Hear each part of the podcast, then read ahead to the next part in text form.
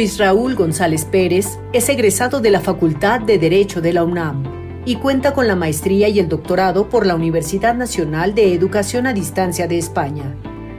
Es profesor de Derechos Humanos en la División de Estudios de Posgrado de la Facultad de Derecho de la UNAM. Ha publicado numerosos textos sobre temas de derechos humanos y ombudsperson. Algunas de sus obras más destacadas incluyen Garantías constitucionales, Visión de los derechos humanos del ombudsperson, Reflexiones sobre derechos humanos y Autonomía universitaria y universidad pública, el autogobierno universitario. En el servicio público se ha desempeñado como director general de gobierno de la Secretaría de Gobernación y como subprocurador general de la República. En la UNAM ha fungido como director general de personal, secretario general administrativo y abogado general. Fue miembro fundador de la Comisión Nacional de los Derechos Humanos, así como presidente de la misma durante el periodo 2014-2019. Actualmente es titular del Programa Universitario de Derechos Humanos en la UNAM. Pues aquí estamos con Luis Raúl González Pérez. Bienvenido, estimado Luis. No, al contrario, muy agradecido por la invitación, John. Al contrario, pues es eh, Luis, como ya vieron ahorita en la cápsula biográfica, un gran abogado universitario, fue ombudsman por cinco años eh, y hoy eh, dirige el programa universitario de Derechos Humanos de la UNAM. pues cuéntanos, este, Luis, ¿qué es lo que hace este programa en particular? Este, ¿Es hacia adentro de la UNAM, hacia afuera? ¿Por dónde es su, su ámbito de acción más importante? Déjame empezar primero por agradecer la oportunidad de estar en Diálogos por la Democracia porque precisamente el programa universitario de derechos humanos, el tema de derechos humanos se inscribe como uno de los pilares de las democracias. Y este programa, eh, sus antecedentes, surgen a partir de una gran conferencia internacional preocupada en su esencia la universidad por contribuir a la solución de eh, los grandes problemas del país. En poco más de una década eh, se dio este gran evento, una discusión entre expertos, abierta al público, pero con la intención de construir política pública. Fue en como 2011 por ahí, ¿no? 2011. O sea, vamos a cumplir 11 años. Y entre eh, los productos que sacó esta gran conferencia, que es parte de lo que la universidad pone al servicio de los distintos niveles de gobierno, fue un documento que se denominó eh, Elementos para la construcción de una política de Estado en materia de seguridad y justicia en democracia.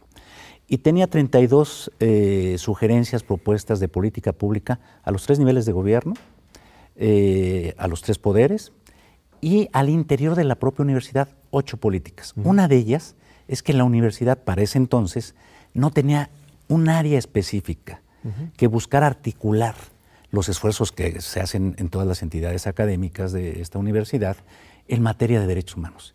De ahí surgió la idea, a impulso, debo decir, de un gran jurista, Jorge Carpizo. ¿sí? Claro. Creo que Jorge Carpizo eh, tuvo esta visión y se instituyó el programa universitario de derechos humanos. ¿Qué busca este programa? Impulsar el respeto a los derechos humanos, buscar eh, propuestas, ya sea a los entes legislativos, eh, sugerir eh, foros de discusión sobre problemáticas que se estén dando en la materia, eh, interaccionar, lo eh, preguntabas, hacia el interior de la propia universidad. ¿sí? Ahí están los temas de género que nos coordinamos con varias áreas de la universidad, pero también hacia afuera. ¿sí?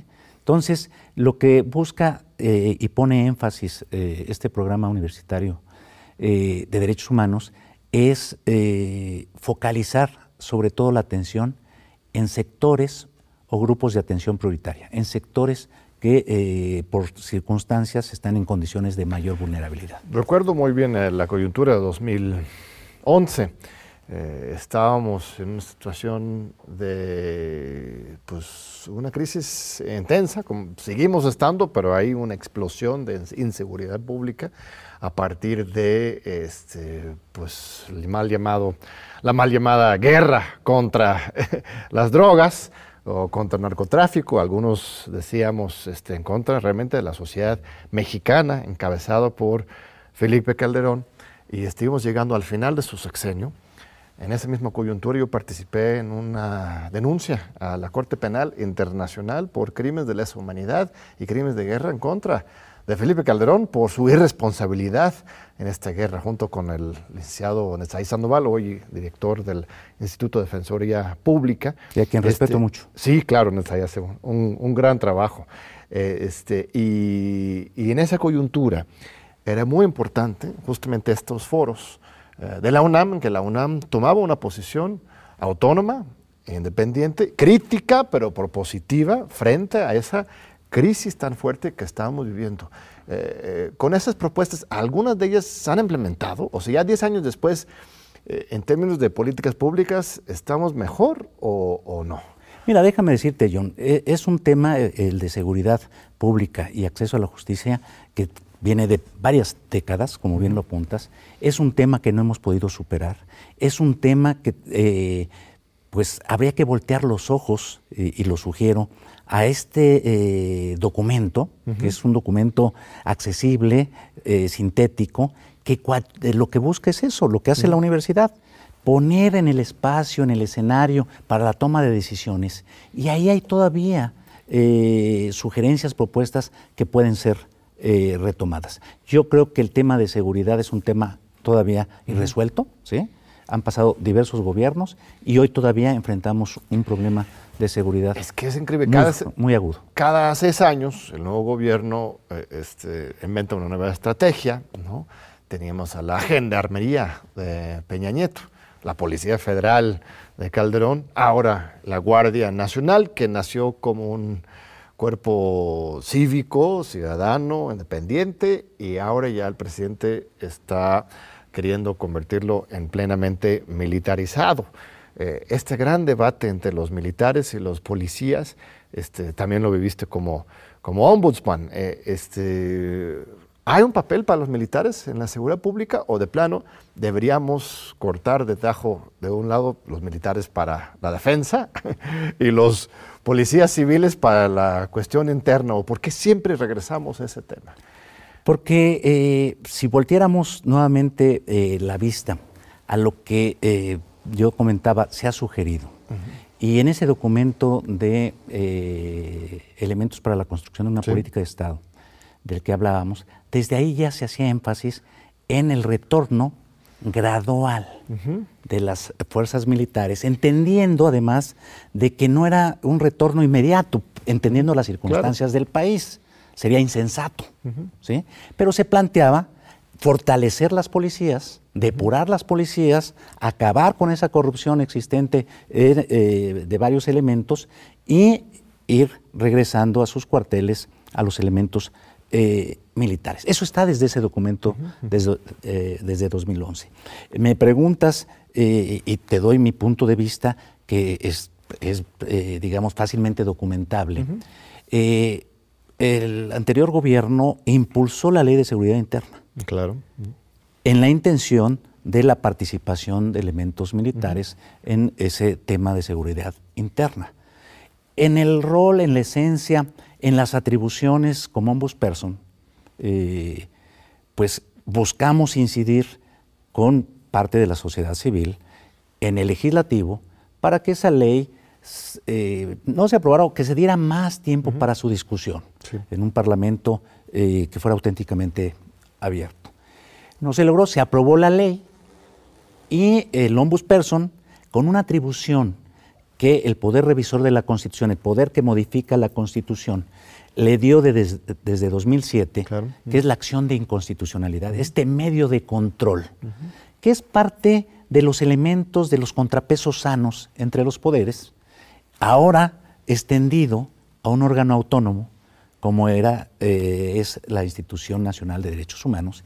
Y en ese entonces que se aprobó la ley, bueno, el ombudsperson ejerció esa atribución.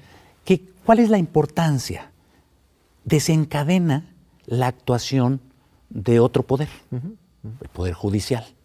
Y por unanimidad de 10 votos, y no digo unanimidad de los 11 ministros o ministras, es eh, la unanimidad de los 10 que estuvieron en esa sesión. Eh, esa ley se expulsó del ordenamiento jurídico. Es decir, se eh, confirmó los argumentos de ustedes diciendo que no eran las tareas propias de las Fuerzas Armadas. sabemos que después se hizo una reforma constitucional y quedó acotada la participación de las Fuerzas Armadas a cinco años de participación. es un tema que mi propia convicción, siguiendo los estándares de los distintos órganos internacionales que se expresan en la materia, es las Fuerzas Armadas, creo que su tarea va enfocado a temas de seguridad del Estado como, tal. Sí, no fue muy importante esa coyuntura, demostraste toda la institución una autonomía, este, como debe de ser, de los poderes ejecutivos. Eh, este, el problema es que cada vez que se crea un nuevo cuerpo policíaco, se corrompe, ¿no? O sea, fue, la acusación del policía federal termina echándose a perder. Entonces necesitamos la manera en que yo leo, la manera en que habla este Andrés Manuel López Obrador, el presidente actual, es que esto, los militares son pues, los únicos eh, disciplinados, ¿no? los únicos capaces de resistir eh, eh, estas tentaciones de la, de la corrupción.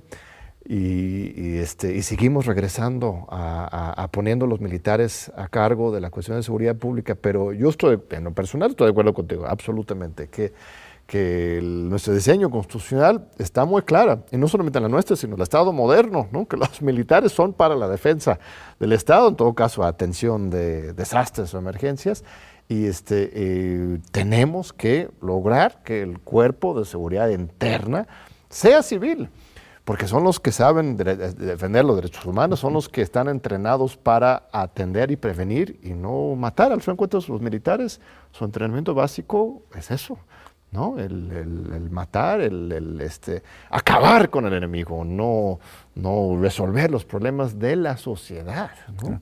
las Fuerzas Armadas son muy eh, respetadas, yo las respeto eh, particularmente, eh, tienen un gran prestigio, pero nuevamente soy de la convicción de que las cosas hay que irlas acomodando en los cajones que corresponden. Y por eso te decía, y se proponía desde el 2011 un retorno gradual. Sí. Para que, pero a la vez, y es lo que no se hizo en todos, este, todos estos años y, no se sigue haciendo, en términos de eh, fortalecer a las policías. Porque de otro lado, déjame decirte, eh, John, tenemos 32 policías estatales. Tenemos que eh, trabajar sobre ellas, se tiene que trabajar sobre de policías municipales. Y, N policías bueno, ahí están presentes.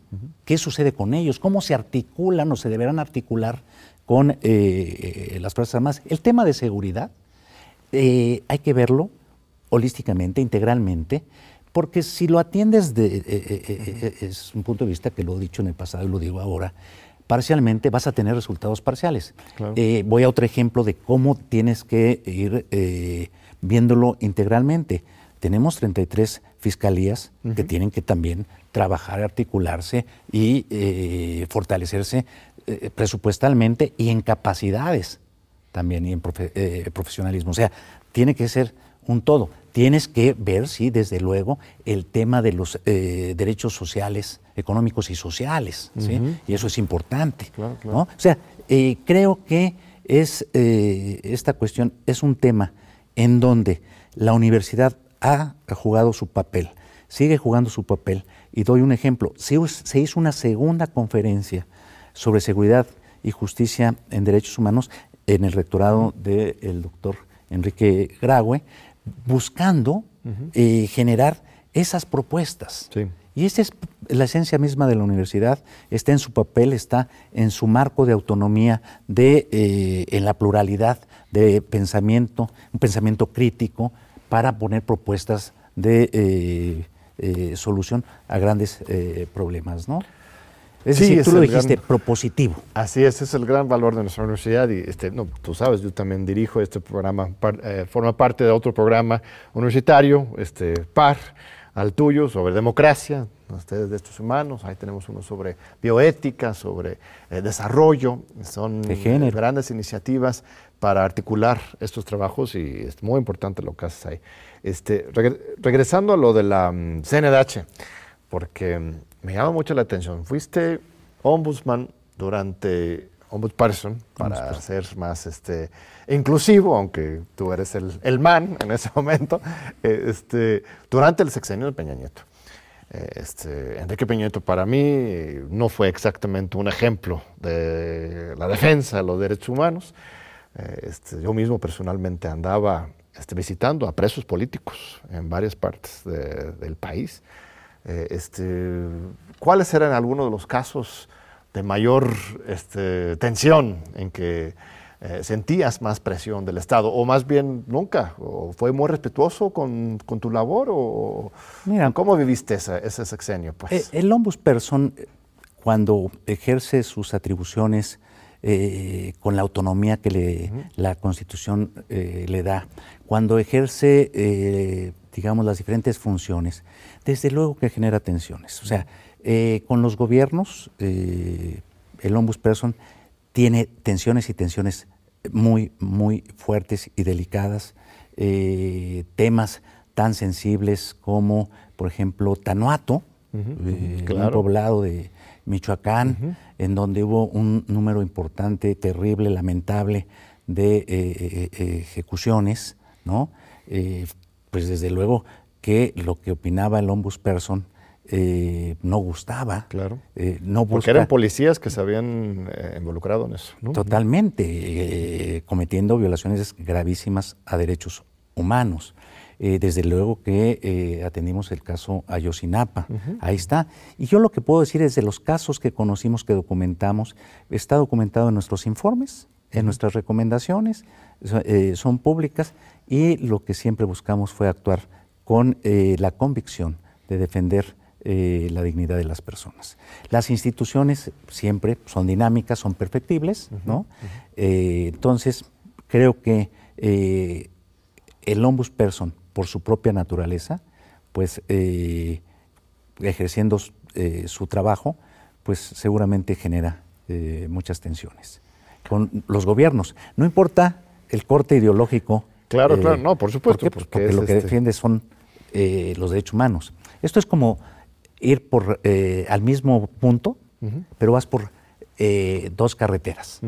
Cuando ves que en la carretera de eh, los niveles de gobierno hay un bache, pues le dices, oye, hay que tapar ese bache, corregirlo y ver por qué se generó ese bache. Y corregir, pues, haciendo justicia, que se conozca la verdad y sobre todo buscando la reparación del daño hacia las víctimas. Muy bien, vamos a un breve corte y regresamos ahora con uh, esta fascinante entrevista con un gran jurista, Luis Raúl González Pérez, antiguo ombudsman, abogado general de la UNAM y hoy director del Programa Universitario de Derechos Humanos. No se vayan.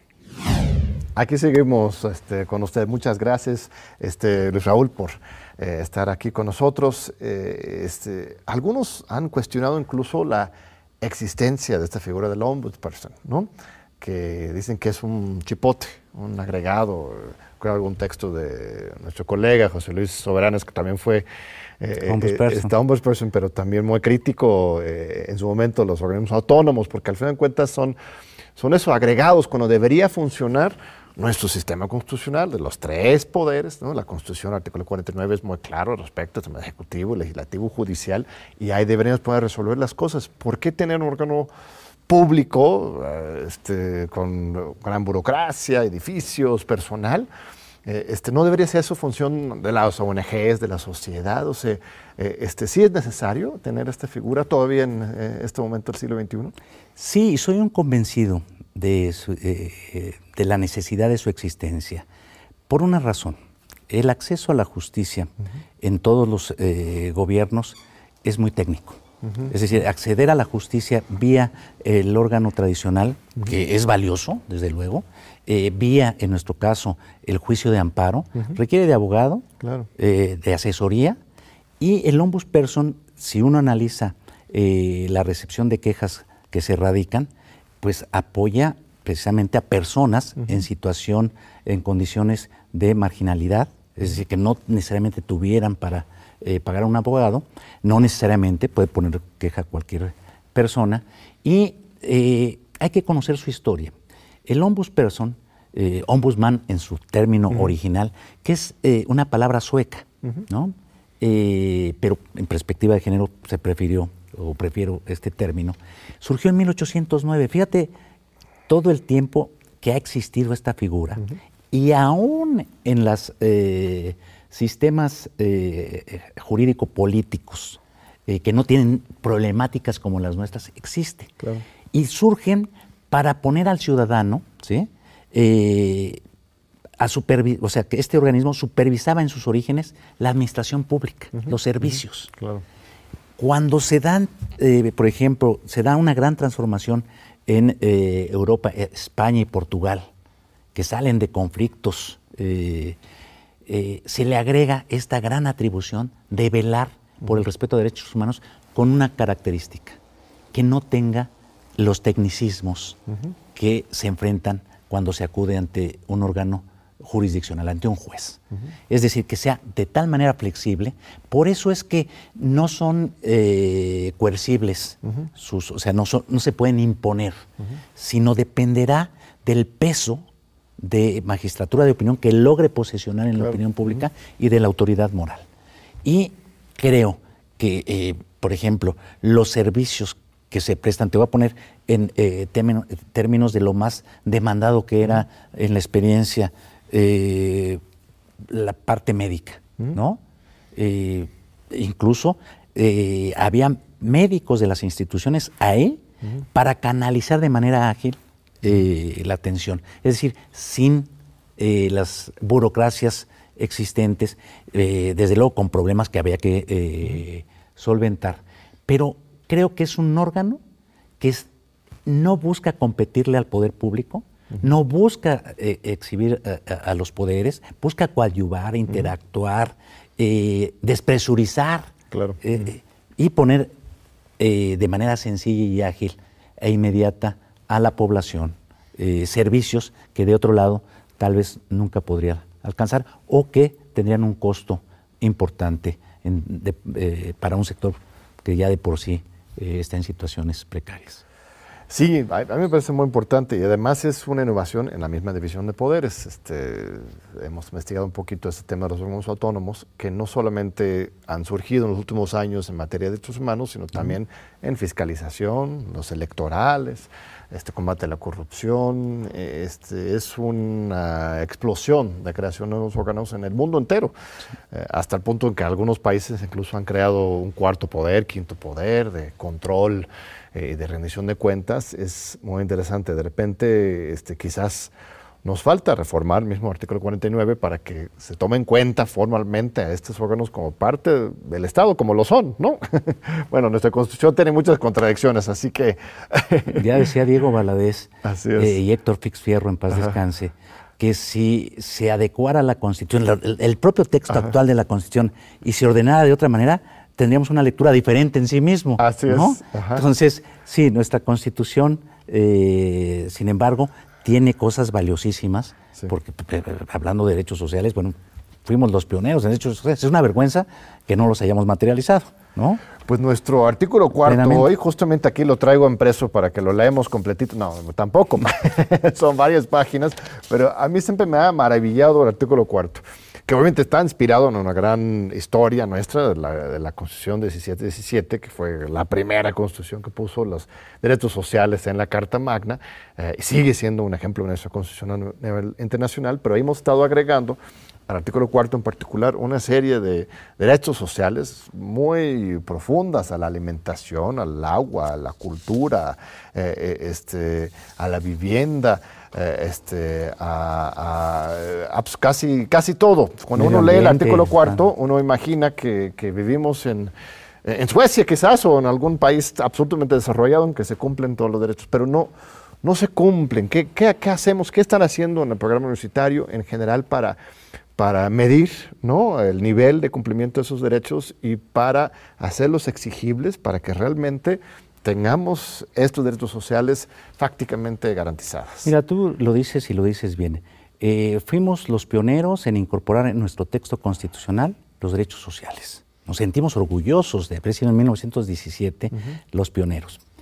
Eh, lamentablemente eso no se ha materializado para su ejercicio eh, pleno y efectivamente hemos venido incorporando una serie de reformas para que los tradicionales derechos sociales como era el de la educación, el de la tierra, el derecho al trabajo, se hayan incorporado hoy los del derecho al agua, a la alimentación, a la vivienda, a la cultura. Eh, y es paradójico que en el artículo cuarto eh, que tú señalas se diga que tenemos derecho a una alimentación nutritiva suficiente y de calidad. Así es. Pero lo contrastas con cerca de 55 millones de mexicanas y mexicanos en pobreza y cerca de 10 millones de eh, nuestros connacionales en pobreza extrema y dices, necesitamos eh, hacer algo adicional. México ha venido sumándose a esta intención de eh, firmar tratados internacionales en este acuerdo de naciones para eh, defender la dignidad de las personas. Y te voy a decir, adentrándome ya en lo que estamos haciendo desde el programa, en el programa hay un área muy importante y, que hace un gran trabajo, que es la de indicadores. Lo que no se mide no se puede evaluar suficientemente. Y tenemos la fortuna de contar en el programa con personas que han formado y forman parte del Comité de Evaluación del Pacto de San Salvador. Eh, y, han ayudado a construir, por ejemplo, con nuestras autoridades, hoy con la Secretaría de Gobernación y, con la actual Secretaría de Relaciones Exteriores, con, el gobierno actual, eh, eh, han venido construyendo el sistema de indicadores de evaluación en materia de derechos humanos. Para que coadyuven. Eh, se firmó en 2021, el año pasado, eh, por México el acuerdo de Escazú, importantísimo, en la participación de la sociedad civil tan importante en eh, la política de medio ambiente. Bueno, nos acercamos para decirles cómo ayudamos a la construcción de indicadores junto o de la mano con naciones unidas. Tenemos un estudio, un diagnóstico que hizo esta área muy importante sobre el tema de eh, la cuestión alimentaria. Entonces, nuevamente, la universidad en su papel de generadora de estudios, de foros, de espacios, eh, ayuda para eh, los tomadores de decisiones en estas tareas. Entonces, me parece importante que temas de protección social puedan verse fortalecidos para ir reduciendo esta brecha de, enorme entre lo que dice la norma y el ejercicio pleno de derechos. Eh, a ver, si alguien no tiene alimentación suficiente, nutritiva suficiente y de calidad, ¿no? Eh, aquí dice, el Estado lo garantizará, ¿no? Está muy claro al respecto. Si tú no tienes suficiente comida en el plato, en la mesa, este, puedes litigar. Bueno, tendrías que pagar tu abogado, ¿verdad? Ese es el problema. Pero teóricamente todos los pobres de México podrían llevar sus casos a la Suprema Corte. La Suprema Corte tendría que ordenar al gobierno a que realmente resuelva este problema. Bueno, afortunadamente hoy tenemos un gobierno progresista que sí está eh, este, dando mucho dinero a los programas sociales, las becas, este, los apoyos sociales como nunca antes, pero todavía hay una crisis en la materia. Entonces, la Corte puede entrar a, legislar, a ordenar y a asegurar, incluso ordenar al gobierno a que aumente los impuestos para que el Estado tenga suficiente. ¿Cuáles son los, límites pues, para el Poder Judicial de realmente hacer, hacer valer? El gran reto en México, pero vamos avanzando eh, poco a poco. la distancia es enorme todavía, es la exigibilidad de esos derechos, ¿no? Es. diferente a la de derechos civiles y políticos, en donde eh, casi eh, la mitad del siglo pasado, la última parte, se centró más en estos aspectos, pero hoy ya se viene poniendo más atención, digamos, desde las resoluciones del Poder Judicial en estos aspectos sociales. Te pongo un ejemplo en Guerrero hace 10 años, en donde estaba el espacio para la atención médica, es decir, una clínica, pero no había médico. Así es. Bueno, vía eh, un amparo, se eh, logró que la Corte, eh, alguien lo litigó, logró que se exigiera a las autoridades ¿sí? que allí hubiese un médico. Es decir, sí ¿Cuáles son los parámetros? A ver, dichos desde los propios estándares de derechos humanos de la ONU o del sistema regional de la Comisión Interamericana. Los recursos, desde luego, son finitos. Pero el Estado, los gobiernos, eh, son observaciones que ha hecho el Comité de Derechos Económicos, Sociales y Culturales, eh, tienen que demostrar que hicieron hasta el máximo de sus esfuerzos en esa reorientación del gasto. Es decir, eh, vuelvo a citar un ejemplo de nuestra querida Universidad Nacional Autónoma de México, el programa universitario de eh, estudios del desarrollo, que en 2018, estoy hablando, eh, con la Comisión Nacional de Derechos Humanos, hicieron un estudio de cómo construir un presupuesto con perspectiva de derechos humanos para precisamente atender estas circunstancias. No es fácil, no es mágico, no es sencillo, pero de un lado es eh, cómo tenemos los recursos y cómo reorientamos esos eh, recursos y cómo eh, generamos litigios para ir sentando estos precedentes de justiciabilidad en derechos económicos, sociales. Y sí, como bien dices, la gente es, es, más fácil comprender el tema de la exigibilidad de los derechos políticos, sociales, civiles, libertad de expresión, este, eh, al voto, eh, este, cosas de protección de nuestras libertades, pero ya a la hora de pasar al derecho al buen vivir, ¿no? Porque en algunos países, pues, Ecuador, por ejemplo, ya se ha desarrollado todo un corpus eh, jurídico a partir de ahí, el derecho al buen vivir. No hemos llegado a ese punto conceptual, pero básicamente el artículo cuarto, ahí está. o sea, estamos dando desde la Carta Magna un derecho al buen vivir a los ciudadanos y, tendríamos que encontrar la ruta para que eso fuera exigible y que la Corte... Eh, ya, he visto que han avanzado un poquito, pero como que nos falta más, yo siento. Falta, falta mucho más, pero déjame decirte, por ejemplo, ahí está algo que no está expresamente en la Constitución, pero que la Corte ha dicho se desprende de la Constitución, lo que se denomina el mínimo vital. Claro. ¿sí? El ingreso mínimo vital, yo le quitaría el mínimo, el ingreso vital, es la supervivencia. Porque hoy la vida, eh, y esto es expresión de la Corte Interamericana de Derechos Humanos, no se entiende solamente desde el punto de vista biológico, existencial, sino desde el punto de vista de la vida digna.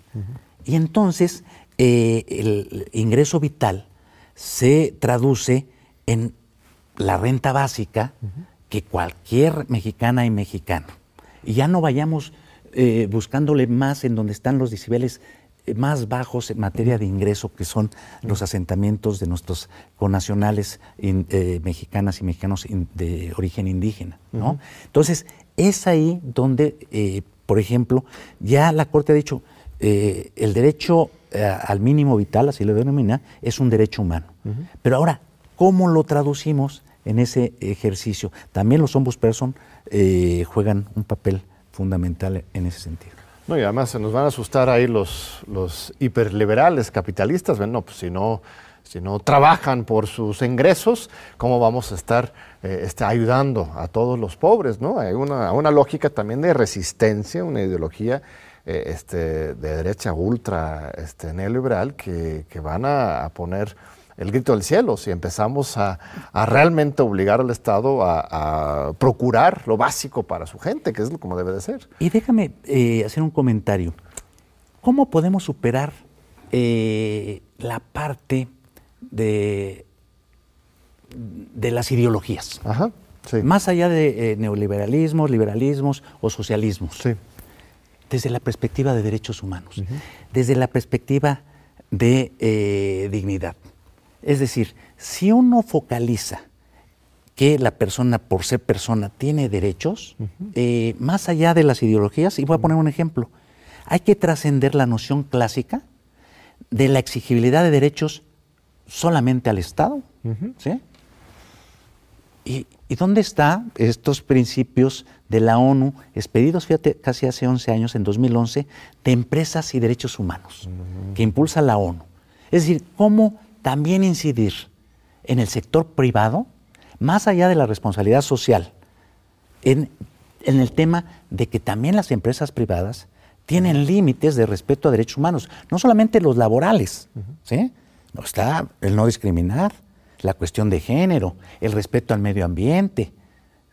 O sea, entonces, Y esa es una brecha que estamos abriendo en el Programa Universitario de Derechos Humanos como línea de investigación y como línea de difusión para construir una cultura también en ese sentido, es decir, la cultura de respeto por parte de los representantes de los gobiernos, pero también esa cultura de parte del empresariado. Sí, eso da un giro pues, de 180 grados, porque en realidad tradicionalmente se conciben eh, a los derechos humanos como algo que puedes defender frente al Estado, como por definición. Y esta es una nueva beta que se está abriendo a nivel internacional y que ustedes están eh, experimentando y, abriendo brecha muy, muy importante. Vamos a ir a un segundo corte y regresamos ahorita con el maestro Luis Raúl González Pérez. No se vayan.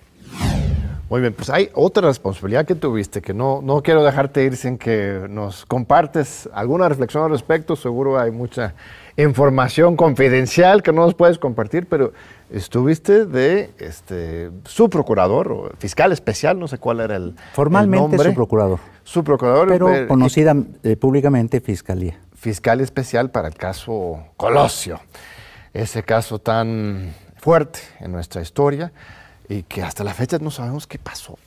Eh, este, ¿Cuáles son algunas de las lecciones este, que tú tuviste en esos años y, qué retos hoy para la justicia a partir de esa, experiencia? Mira, eh, hay un informe amplio y prolijo eh, que yo dejé al término de mi gestión y ahí lo que hice está plenamente documentado y soportado. ahí está eh, fue una investigación exhaustiva, profunda, seria, comprometida, eh, buscando todas las líneas de investigación eh, que ahí se enuncian y donde las conclusiones ahí se expresan. dejamos la averiguación previa en lo que se conoce técnicamente como reserva, ¿sí? es decir, en la posibilidad de que se pudiera reabrir, eh, si, hubiese datos súper eh. Eh, siempre con la seriedad y profesionalismo del equipo que me ha acompañado ahí. siempre he tenido la fortuna de contar con buenos equipos. Y entonces lo expresado ahí, recordando que cuando asumimos esa responsabilidad ya había sentencias al respecto eh, emitidas por jueces ante eh, eh, que habían puesto en conocimiento los fiscales que me antecedieron, hicimos la investigación y ahí está establecido pues lo que nosotros en la investigación se dijo claramente de que había una persona que había hecho esos dos disparos y que había causado la muerte del licenciado Luis Donaldo Colosio. Y todavía no sabemos el contexto más amplio alrededor, ¿no? A mí me gustaría, de veras, eh, eh, me parece importante. Eh, es más, permíteme que te acerque yo esa, ah.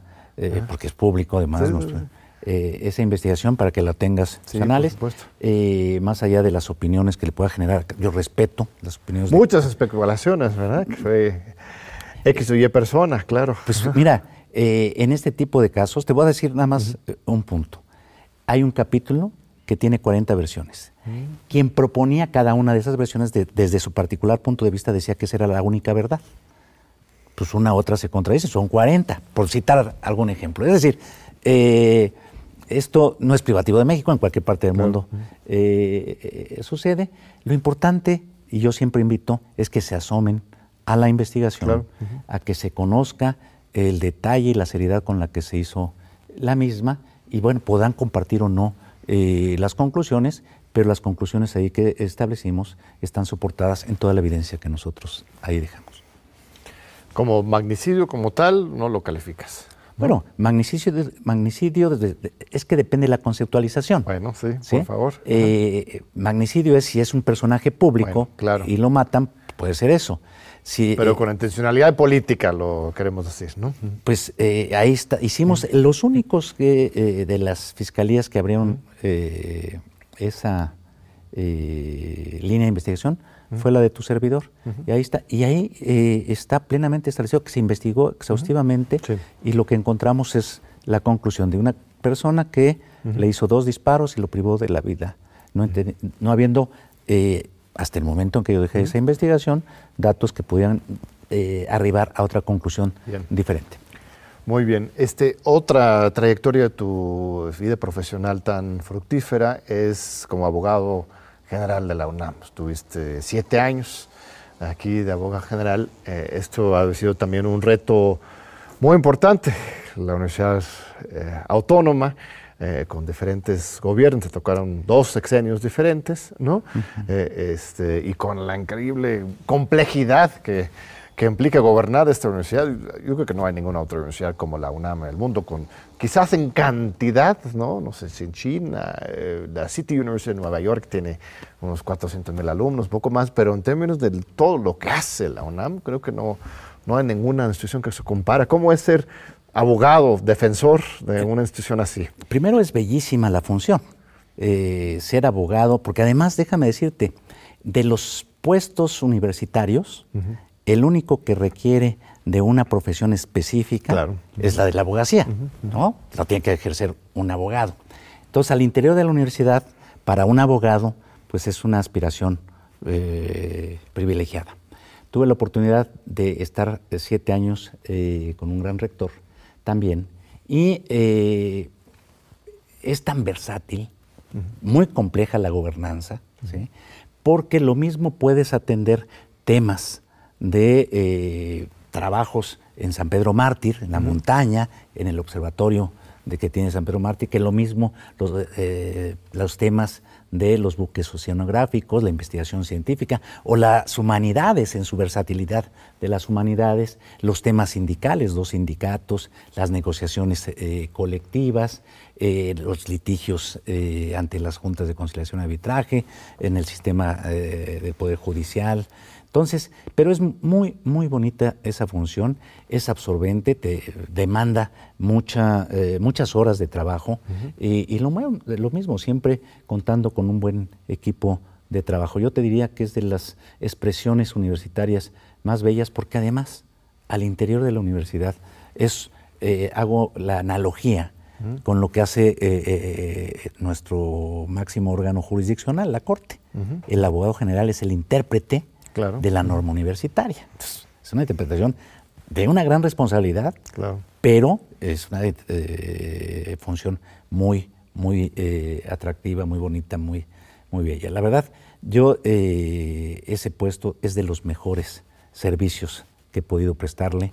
Y yo digo de mi universidad y me emociona, y repito ese cántico universitario, ¿cómo no la voy a querer?